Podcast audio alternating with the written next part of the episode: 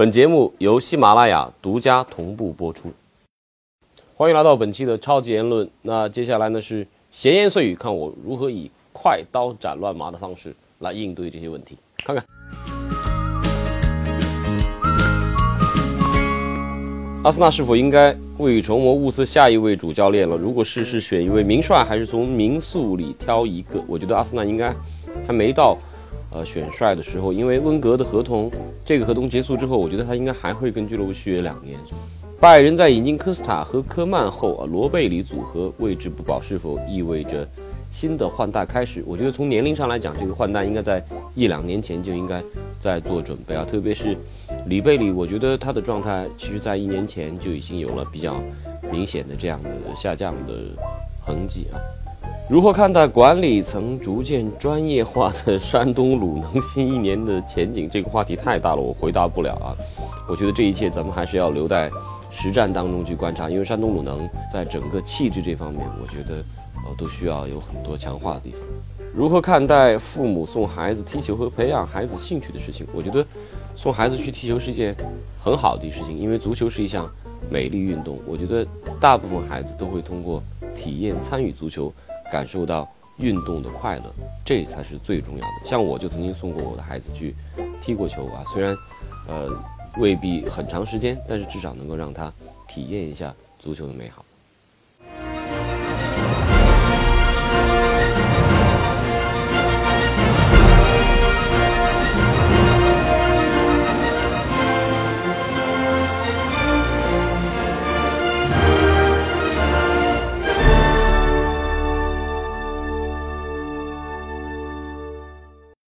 首先祝各位网友新年快乐。那超结论呢，又来到了新的一个年头。以往超结论一直是一档不太严肃啊，也不太专业，非常接地气，但是缺乏内容的一档节目。我们决定在这一年，在一个二零一六年，一个偶数年，一个体育大年，修正一下自己。所以这一年的第一期节目，我们要进入到一个颁奖的环节，我们要给过去一年进行一次非常。严格专业的总结，然后我们要为未来一年开启一个良好的前景。所以，在这时候呢，我们要对过去的一年进行一系列的评奖和颁奖。我们希望这一次颁奖能做得比金球奖更加专业、更加有影响力，也能够比亚足联以及国际足联的各种黑幕还要来得更黑。所以，今天我请到的两位嘉宾，一个就是金球奖的。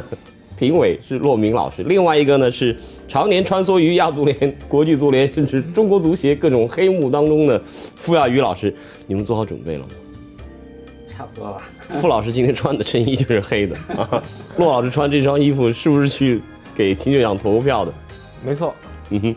那我们今天其实通过超卷路好多网友啊进行了各种总结、梳理和筛选，列出了一大堆这个奖项。我希望各位。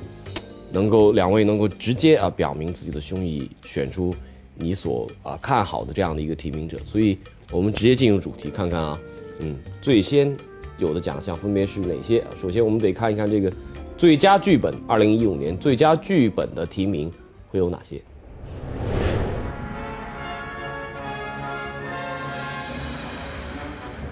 穆里尼奥下课，蓝军一改颓势，三比一击败了桑德兰。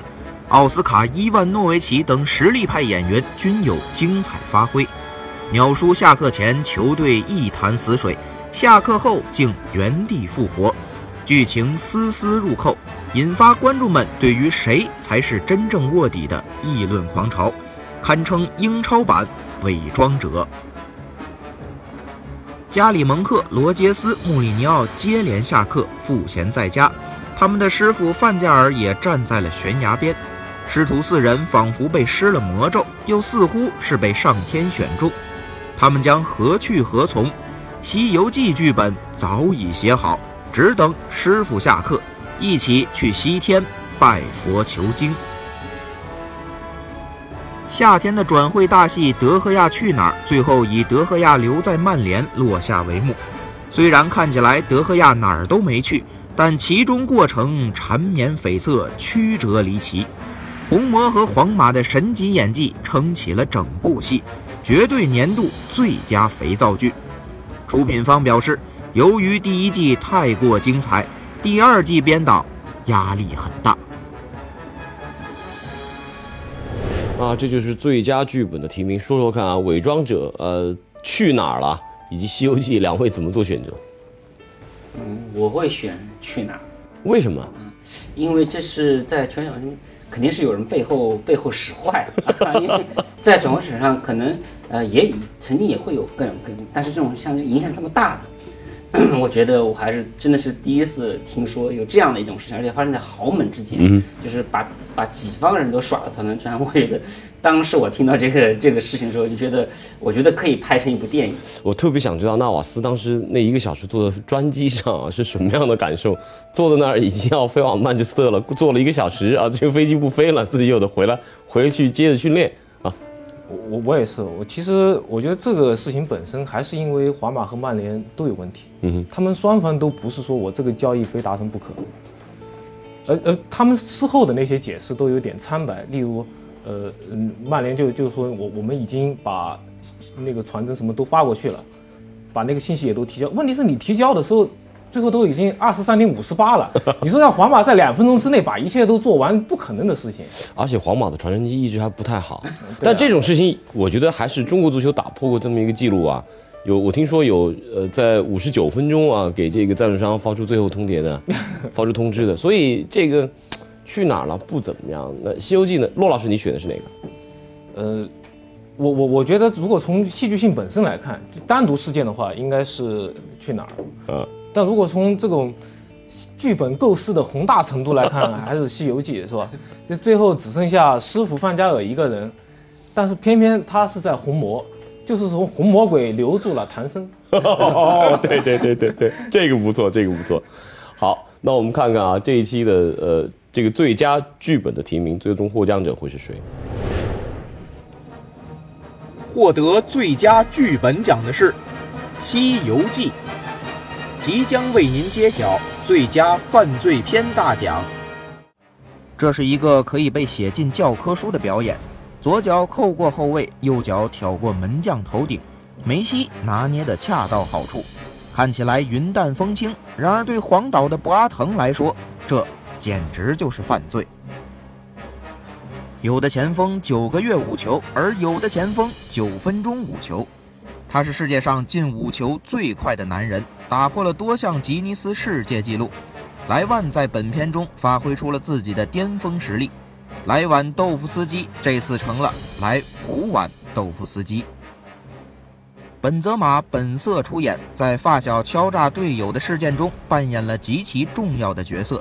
此片中，本泽马延续了一直以来的蠢萌风格，背锅侠实力之作。呃，下一个获奖的这个备选呢是最佳犯罪片的提名啊。我觉得对于犯罪这个意识，好像这种惊悚啊、呃犯罪 crime 这种主题的电影，一直是过去历年的呃主要的一个组成部分。所以足坛奥斯卡颁奖的话，肯定跟犯罪片是离不开的。有一个是呃莱万在犯罪，有一个是本泽马在犯罪。呃，本泽马是真的在犯罪吗？本泽马肯定是，据说是要被法国检方给。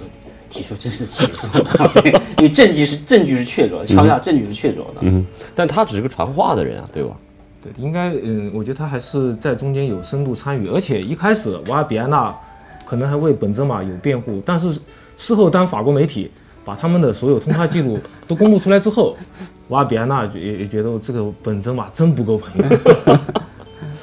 呃，我我觉得这件事情可能一定意义上也折射出了这个职业球员的。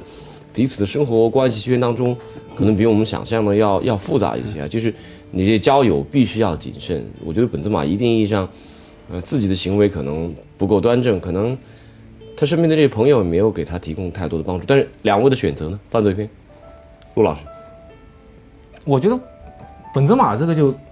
是真正的犯罪了。其实就我觉得感觉在足球上面来说就缺乏一点意思。如如果我选的话，还是选梅西那个过博阿滕那个过人。我记得当时，呃，他完成那个动作之后，马上晚上就已经很多人说这个是在犯罪。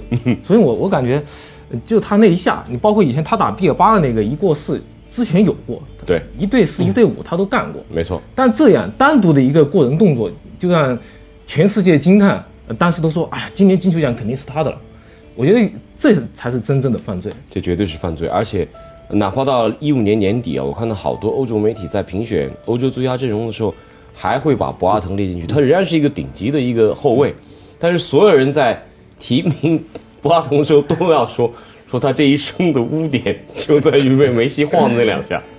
啊，我觉得呃，这真的是对于后卫来说，让我甚至想起二十多年前，呃，我的偶像亚当斯被被巴斯滕晃的那那两下，真的是一生的污点。傅老师选哪个？嗯有两个我比较难选，一就是梅西过掉博阿滕和莱万的九分钟五球，因为呃梅西他的过人能力实在太强了。当然，对博阿滕这样一个世界级后卫，特别是这么重要的比赛里面，这个确实是很令人赞叹的件事。但是我相信，他只是对一个人犯了罪，但是莱万可能是对一支队伍犯了罪。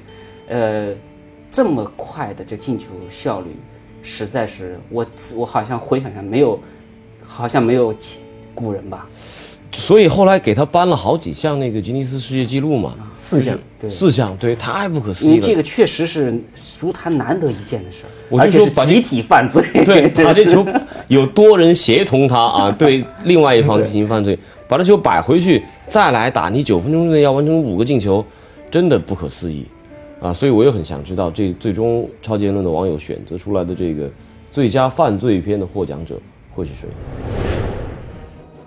获得最佳犯罪片大奖的是梅西，即将为您揭晓最佳道具奖。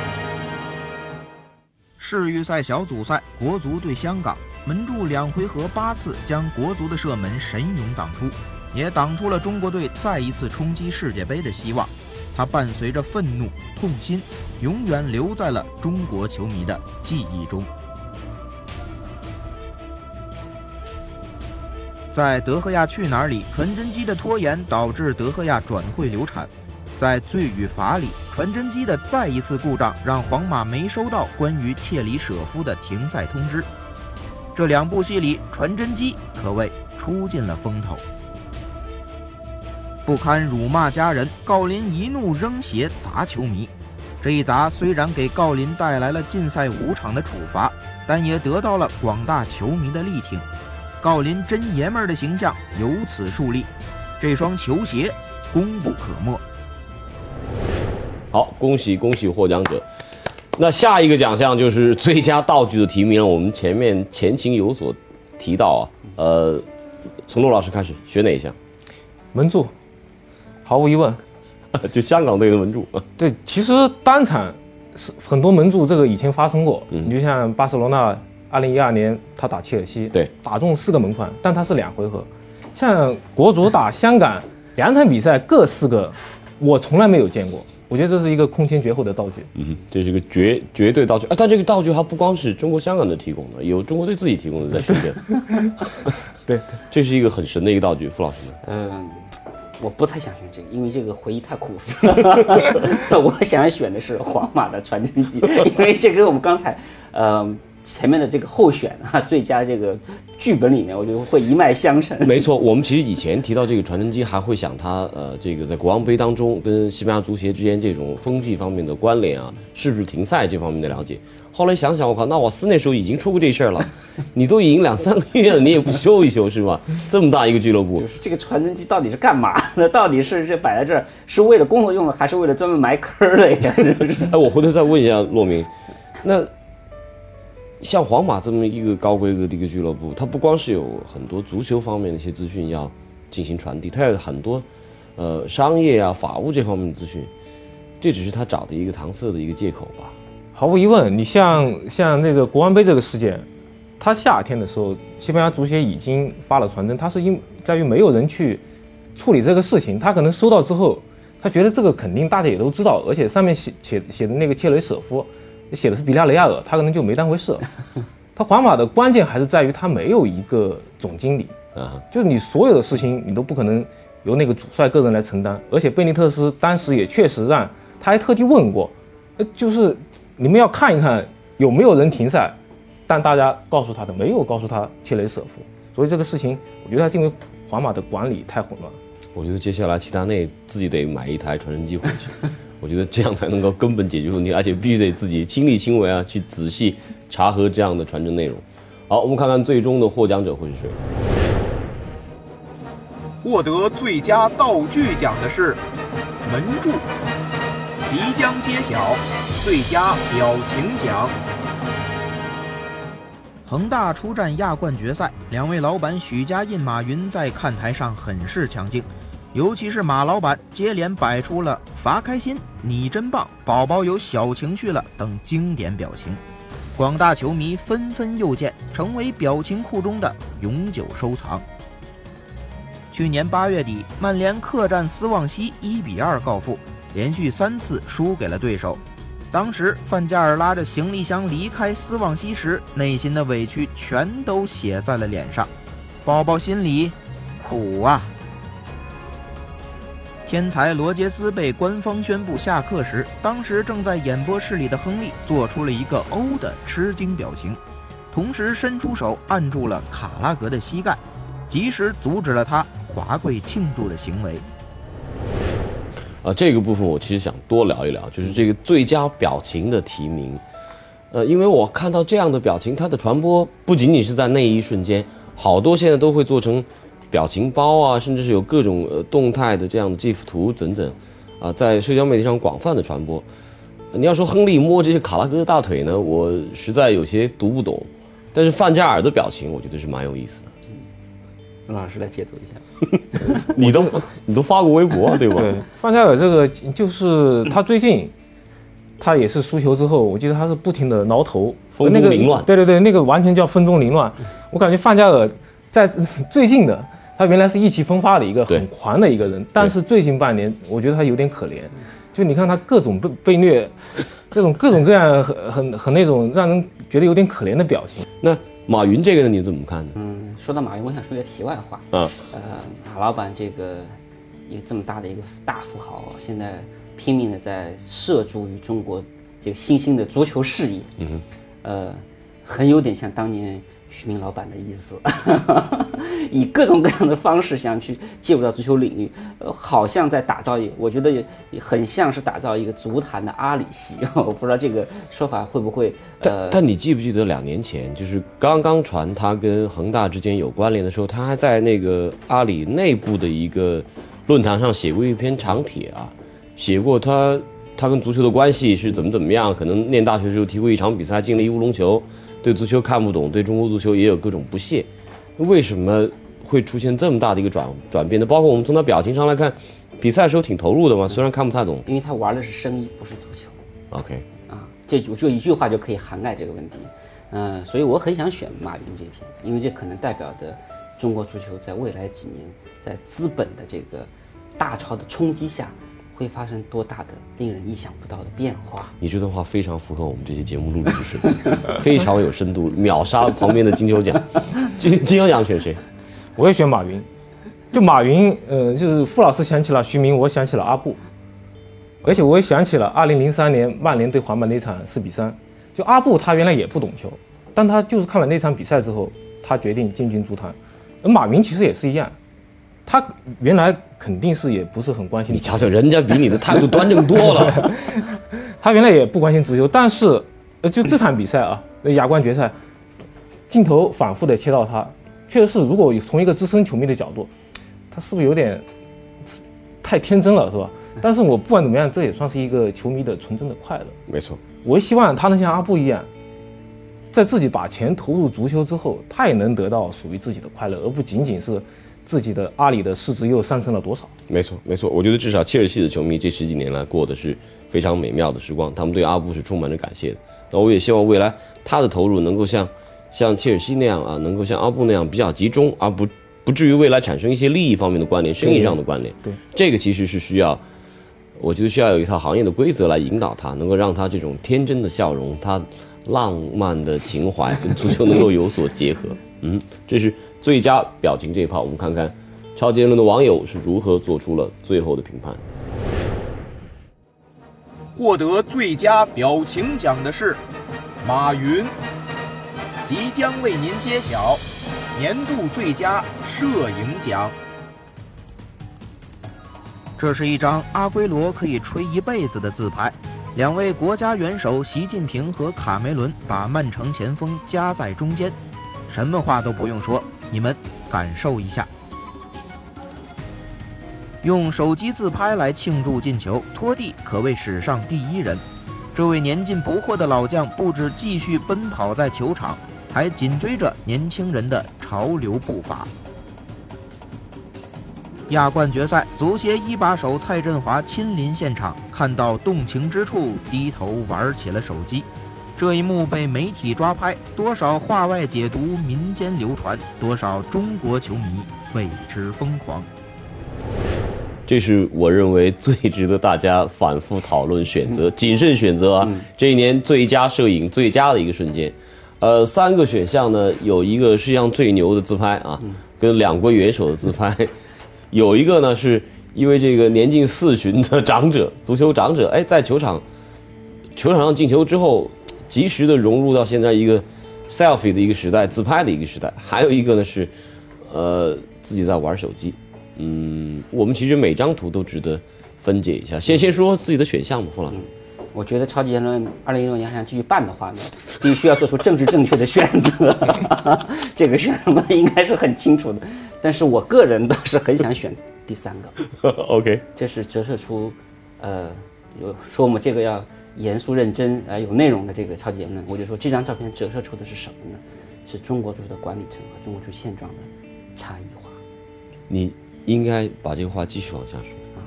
就是我们知道，这一五年是足球深改的第一年，对，万众期待。我们我跟严老师在这个超级言里面做过好多节目，对，呃，我们俩都有一种好像不太好的这个负能量的情绪的宣泄，呃，失望大于希望，嗯，啊，对，我是对足改第一年的这个一个基本的判断。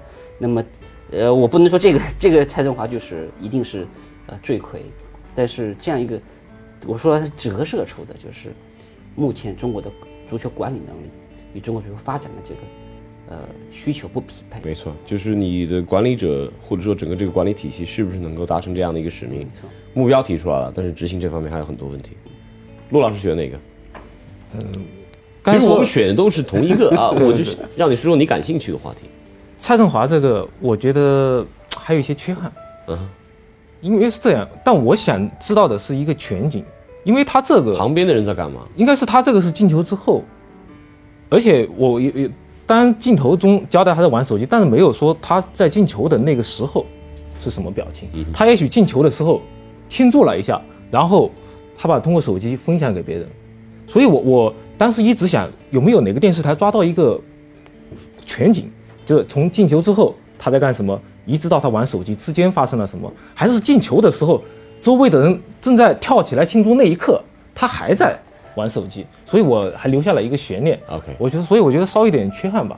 而第一张阿圭罗那个自拍，我看到事后英国媒体有一个一张价值四亿美元的自拍，我觉得这个是，呃，我觉得这个可以，至少我比个人比较看好这个选项。就但但对我来说，我觉得拖地这张其实也挺有意思。就以前我们很少看到一个球员啊，他能够。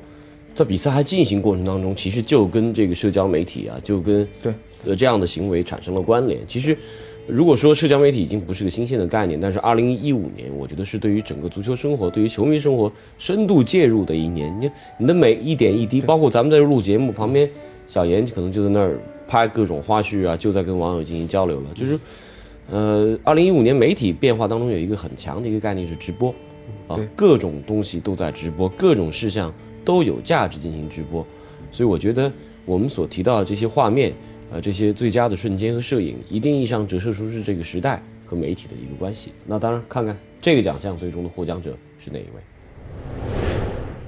获得最佳摄影奖的是阿圭罗，即将揭晓终身成就奖。他一次次的冲击，一次次的倒下，不鼓励，却总换来相同的结局。这究竟是上天的捉弄，还是命运的安排？我们更希望他能改头换面，卷土重来。他们是球迷心中的争四狂魔，新欧冠十六郎，战死之王。尽管上赛季发挥略有失常，取得联赛第三，但欧冠继续稳定，维护着自己段子场的江湖地位。有欧联要拿冠军，没有欧联舍弃欧冠也要去争冠军。他们常年稳定的发挥，把欧联变成了自家后院的赛事。呃，终生成就奖当中，我又看到了一个让我很痛心又熟悉的一个内容。我说的不是国足止步世界杯决赛，我看到的是阿森纳的稳定发挥。你跟我说，阿森纳这叫这叫稳定发挥？我觉得这个这个提名阿森纳提的不对。如果阿森纳还在争四的话，那可以提名终身成就奖。今年阿森纳表现很好，很有机会问鼎欧冠，哦，不是英问鼎英超这这这。不是这个欧冠小组出线还是挺稳定的？而且总是要憋憋到最后，哦而且从来不能以小组第一名出现。是我觉得，呃，这里面要我选的话，呃，我会选塞维利亚，因为这个也蛮难得的，就 是常年这个霸占欧盟，好不容易这个欧足联的规则改了，欧联杯的冠军可以打欧冠了，打完又回去了对对对啊呃，陆老师呢？我也我也选塞维利亚。嗯，他首先他连夺两届欧联杯已经很难了。欧联杯说句实话，是世界上最难拿的赛事。对，我们可以看到他的一般来说决出三煞前之后，他会有一个赔率，就他的头号热门的赔率往往也达到一赔十了。嗯，其他的体育比赛不可能出现这一幕，嗯不可能竞争这么样激烈。这就是因为，呃，首先有很多豪门可能他他不能全心全意，然后有很多东欧的呀、包括这些各大联赛的二线豪门呢又很拼命，所以造成大家实力差不多。而塞维利亚能连拿两届，包括今年又拿到欧他冠小组第三在零六零。七也拿过啊。对啊，对啊，所以我觉得塞维利亚这个太稳定了。那你如果看到塞维利亚这有没有可能三三次夺冠啊？嗯，我觉得吧，大家都把这个杯既然已经命名为塞维利亚杯了，我觉得他反而没有希望了。OK OK，我欢迎大家到时候在这个终身成就奖中最后回避第一条第一个选项，其实这才才是真正终身稳定的一个奖项。我希望不会成为我们彼此终身 一直会要守望的一个结果，但是这一年二零一五年你要说足球，你绕不开这个话题啊，不想选，就我我就担心我们这个奖一评变成一语成谶，真的是终身了，那还了得？我就活不下去了。对对对对。那咱们把这个选项先刨排除掉，我看看在最终这个获奖的名单当中会不会有这个第一选项的存在。获得终身成就奖的是塞维利亚，即将为您揭晓最佳拍档奖。他们一起开会，一起受贿，一起承受着这世界的错与对，一起追逐着金钱、权力与地位，一起同进退，最后一起犯罪，演绎了一部非法悬疑大片。梅西、内马尔、苏亚雷斯这个实力派铁三角横扫2015各大奖项，三人类型相似却又完美互补，多部代表作霸占全年荧幕，风头直逼胡歌、王凯和靳东。两位出身草根的青年，凭借着相互的默契、坚定的信念与超高的技艺，演绎了一个完美逆袭的励志故事，激励着多少年轻人勇往直前，追逐心中的理想。只要是团队项目，肯定都会有非常好的这种合作关系、拍档的关系。但这个最佳拍档的选项呢，咱们能不能倒着来啊？从这个莱斯特城的这个神迹来说起。哎，我我最近看了好几场莱斯特城的比赛，我觉得这个马赫雷斯啊，这哥们的级别，他的整体能力肯定比瓦尔迪还强，个人能力非常非常好，而且他现在数字这方面，进球数字和助攻数字在英超也是相当领先的。呃，这么一个人年龄也不大，瓦尔迪都快二十九了，马赫雷斯有没有可能未来去到一个一个更大的一个俱乐部效力？你像瓦尔迪，他是靠他的进球，对，这种东西没谱。你就像以前的斯基拉奇，有很多这种昙花一现的射手，但是马赫雷斯，他有非常稳定的发挥，他不仅能进球，他还能自己盘带，能献上很多很美妙的弧线助攻。对我感觉这个是非常靠谱的一个事情，所以我我觉得他一定会去豪门，而且成就适适合什么类型的豪门呢？呃，我感觉首先这个豪门吧，也不能说是像皇马这种，嗯，像皇马这种，就像 J 罗一样，我感觉他有有点像欧洲版或者说非洲版的 J 罗，而 J 罗到皇马之后，确实是他在 BBC 的这种光芒之下，他有点埋没自己的才华。我感觉他还是到那种，其实曼联挺合适的。因为我觉得刚才罗老师提到这个勾罗的问题，呃，我觉得像马赫利这样球员，他现在在莱斯特城打得如此的风生水起，很有可，一方面是他个人能力强，一方面说我也很认可这个，同时也跟球队围绕他来打，对这是很重要，就是一个球员在啊，在一个这个这个这个十一人里面，他的定位怎么样，直接影响到他的发挥。所以如果去到一个众星云集的好门，像拜仁，像比如说像皇马。啊，包括巴萨这样球队，我觉得马赫的前景不太乐观，很有可能会重新又回到呃更低档的球队。我倒觉得是，可能是呃中游豪门。我不知道这个建议怎这个定位怎么定我啊？就是明白了，就是你说的利物浦。可以说是这样的呃这样的一个球队，我觉得会真正让他再显光芒。OK，下一对拍档啊，这可能是没有太多疑问的 MSN。MSN 这一年怎么总结一下？MSN 首先他们创造了罕见的进球记录，但是我觉得进球记录背后，他们的团结让我感到很震惊。就这三个，他们分别都是本国的最大牌的球员，巴西、阿根廷、乌拉圭，但他们的团结，用网友很流行的一句话，他们就是自己进球不快乐，对，但一定要非得让同伴也进球，他们才快乐。我觉得这个到了一种令人发指的地步。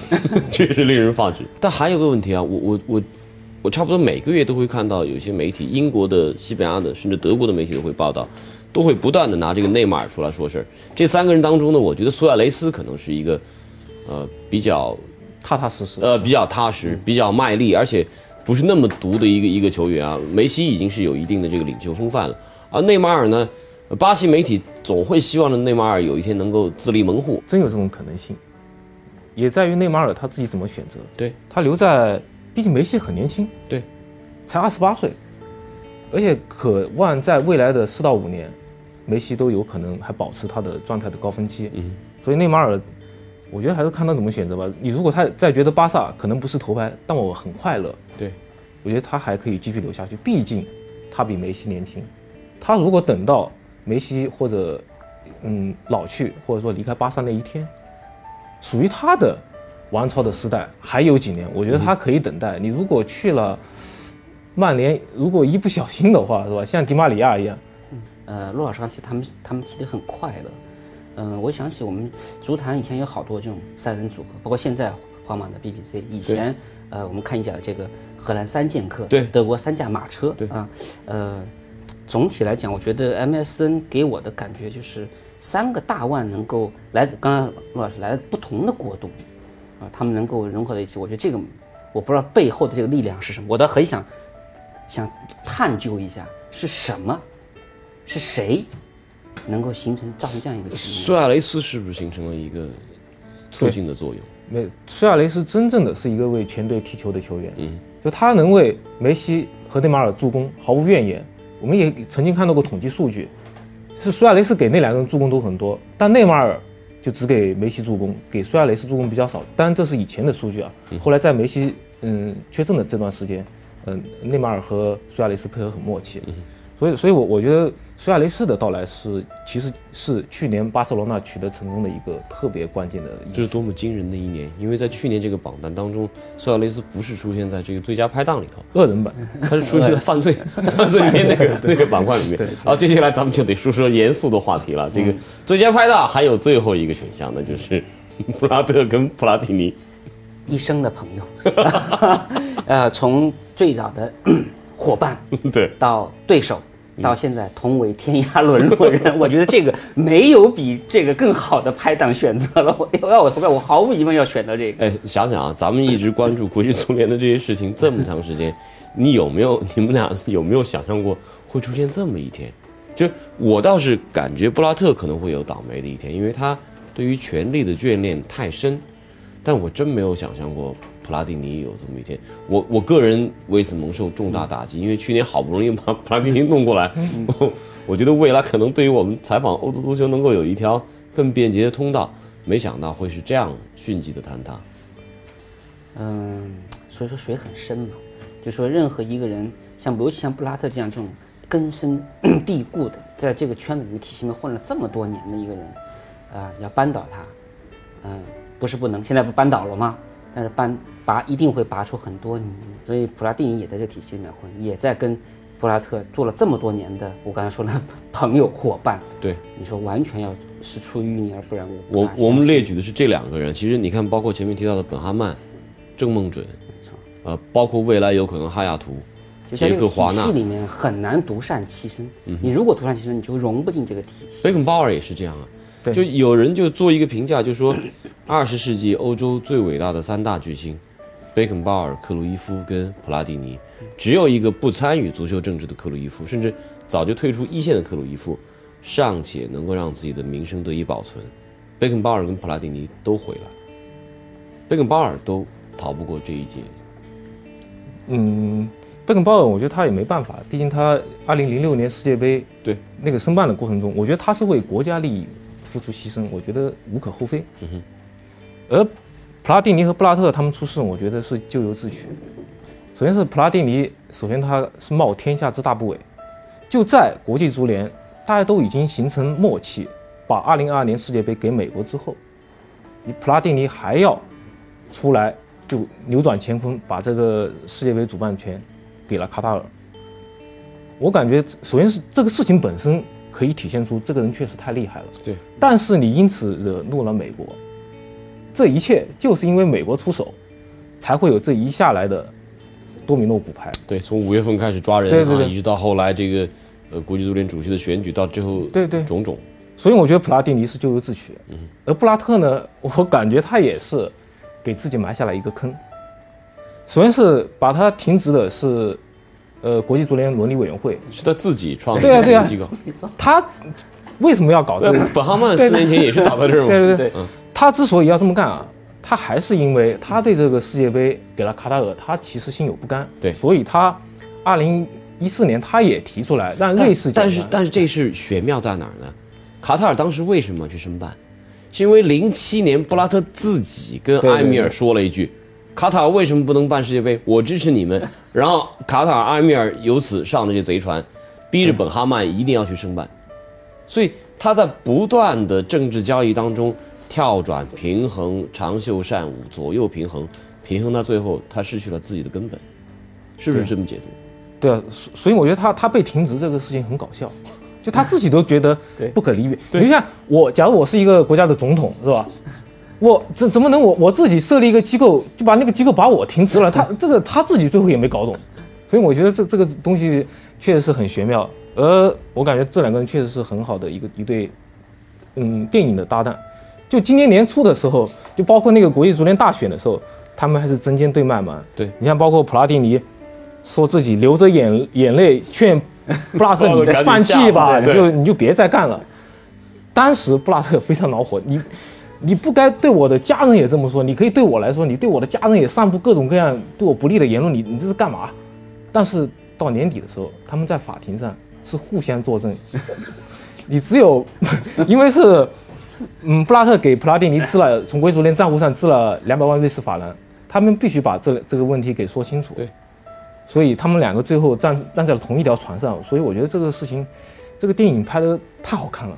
有一位这个斡旋者啊，就是拉选票的一个人，他说过一句，他说布拉特一旦离开他这个职位，他的寿命都不会长久。这个我相信，呃，是非常有可能，因为就相当于你一生为之奋斗，或者说你一生支撑你的最重要的东西没了，坍塌了，你会觉得人生失去目标和意义了。对，活着还有什么意思呢？对事实也是这样，就布拉特去年住了院，对，而且他前不久他有一句话很悲凉，他说我被国际足联放弃了，抛弃了，现在我只能为自己的名誉而战。这句话听起来还是有点悲惨。其实权力，权力就是毒品，权力让你眷恋，让你难以割舍，最终权力把你吞噬掉。啊，做个选择吧，最佳拍档选谁？我刚才已经做选择，毫无疑问的，没有任何，就是肯定是普拉蒂尼和布拉特。对戏剧性来看，肯定是普拉蒂尼这个。嗯，我们看看超级论的网友会不会有跟我们相同的眼光。获得最佳拍档奖的是布拉特·普拉蒂尼，即将为您揭晓年度好声音大奖。I've nothing to say. The Costa Clash? I have nothing to say. I'm so sorry. I have nothing to say.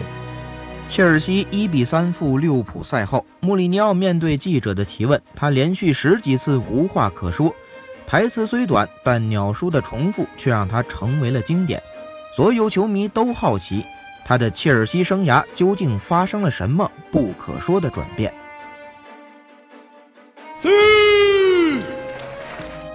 C 罗在金球奖颁奖礼上的这一振臂怒吼，表达着夺得第三座金球奖的狂喜，宣泄着多年累积的愤懑。这也是永不服输的 C 罗对全世界发出的征服宣言。You seem to know better than me. But you're writing about it, not me.